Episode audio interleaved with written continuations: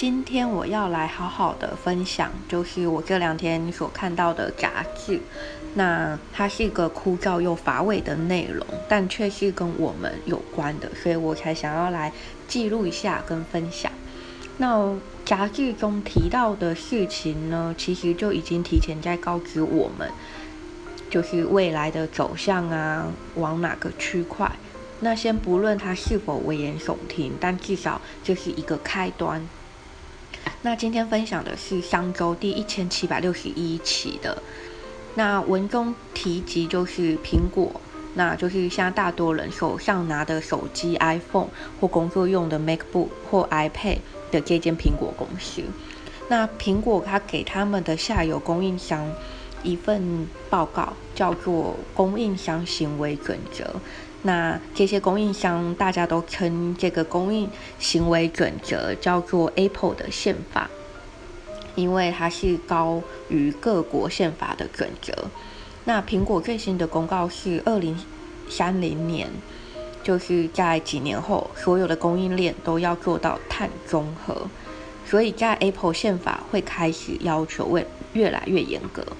其实这部分点出来的就是说，只要要帮 Apple 做供应好了，就供应它的一些零件，那你就是必须遵守碳中和。只要你要遵守碳中和，其实要采购的机具就会蛮多的，因为要去去做一些检测报告。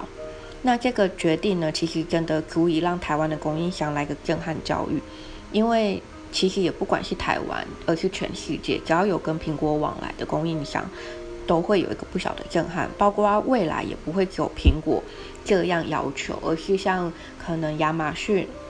或是特斯拉，或是那个沃尔玛之类的，其实一些比较国际型的企业，他们都是走向碳中和或是零碳排的的规划。那一个企业，它从办公室的灯，还有影印机的电。还有一些产品线用的电啊，像会排出一些二氧化碳，其实它都要求要做到碳中和。那要透过种树、跟造林，还有购买再生能源凭证，或是用低端或是零碳排的能源。但因为苹果是要求碳中和，这是一个未来所所趋势的，就是要让地球永续发展的前提下。那各国的政府其实也正在努力降低碳排量，欧盟也开始课征碳税跟碳费。那像今年二零二一年的四月，台积电就宣告，将供应链的碳足迹以及碳减碳绩效会列入公司采购的重要重大指标。也就是说，苹果要求各国供应商，那其中就包含台积电，那大家都要去配合苹果的宪法要求。达到碳中和的部分，那像这些供应商，也就是台积电，它在向下要求它的下游的供应商，也就是说，就会形成一个小型的生态圈的约束。跟台积电往来的台湾厂商也不少，那相对的，它其实就是一个生态圈，一链一一链接一链的去要求，但是同一个目标就是要达到碳中和，甚至零碳。台的能源，那文中杂志中也有做一个图示图表显示，其实就是不只是苹果，而是全球的企业开始都会这样要求。只是二零三零年它是关键时刻。那跟台湾有关的全球企业，除了苹果，再就是脸书，再是交生，还有一些像 Google、IKEA、星巴克、宾士等等。那从落实绿电、使用再生能源，还有可回收原料等等的标准，当然这也会增加一些企业的营运成本，因为要另外添购不少工具。那除了企业之外，其实连各国的国家对于零碳排的宣示目标，这个杂志中它也有列出来，就是它的宣示目标也很明确。只是台湾的宣示目标是。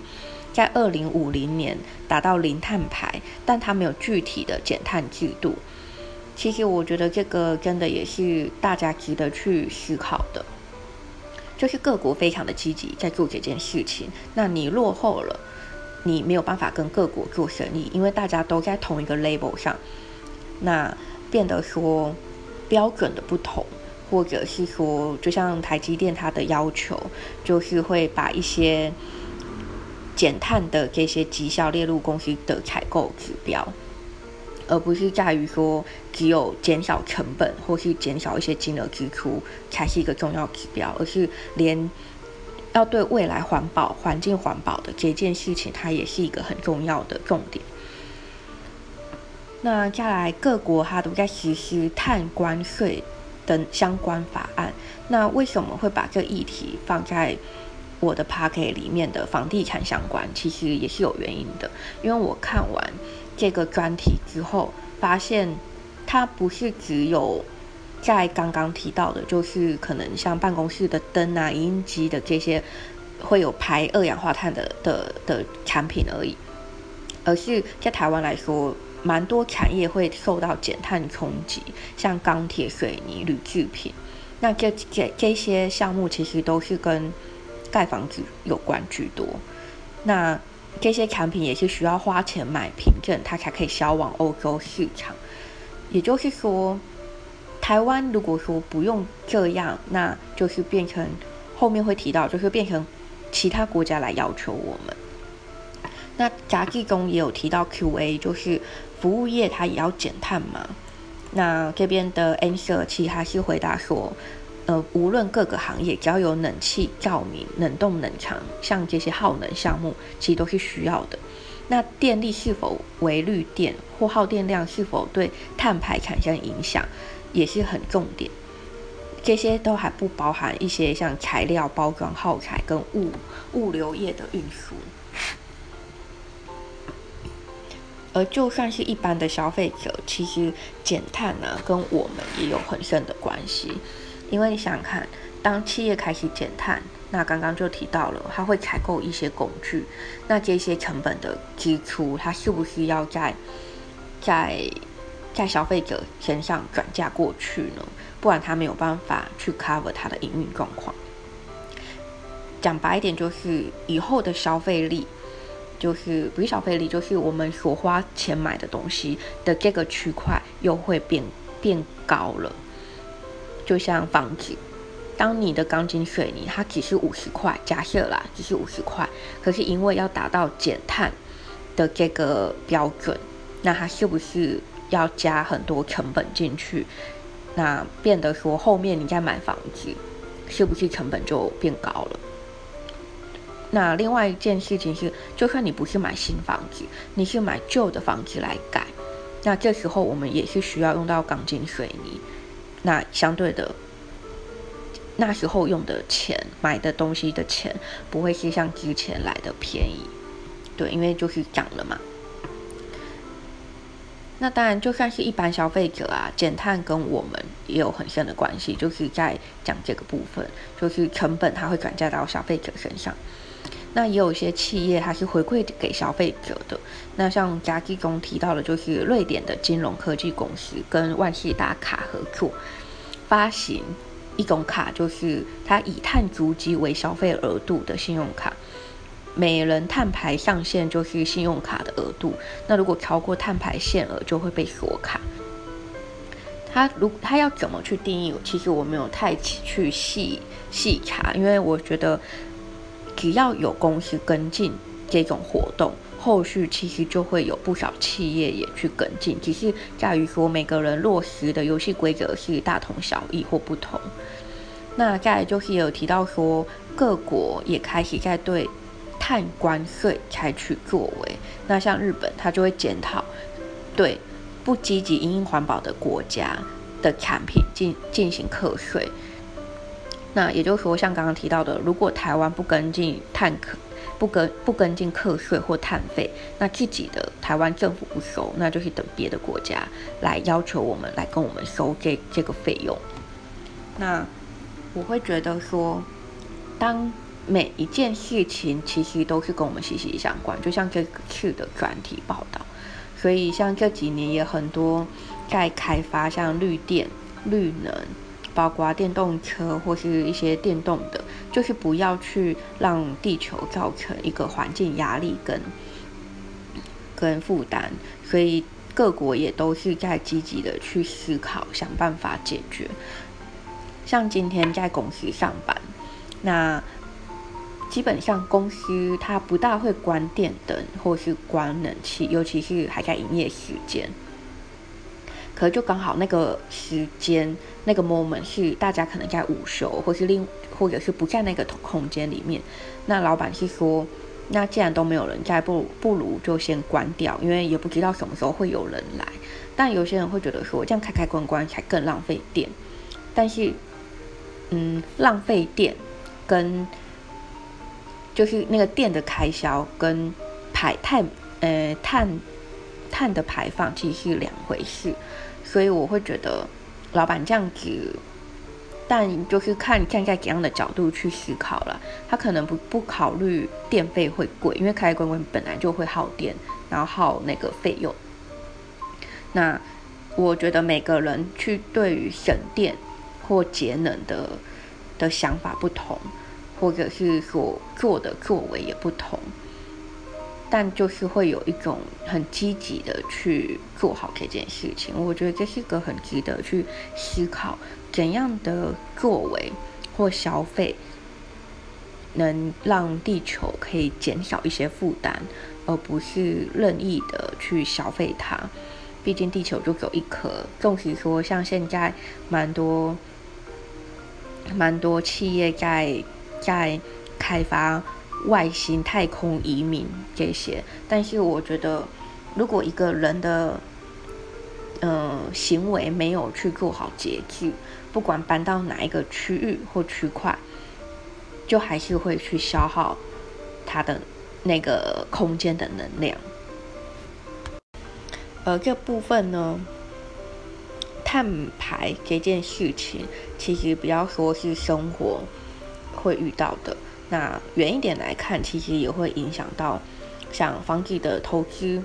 甚至我的股票投资，因为就可以去看说，看到说哪些企业他会愿意为这个未来产业去做投资，包括努力，因为他不是为了赚钱这件利益而已，还是为了大家去思考。那像特斯拉就是做电动车的。那像苹果，它现在也开始的去减少这些耗材，像包装盒，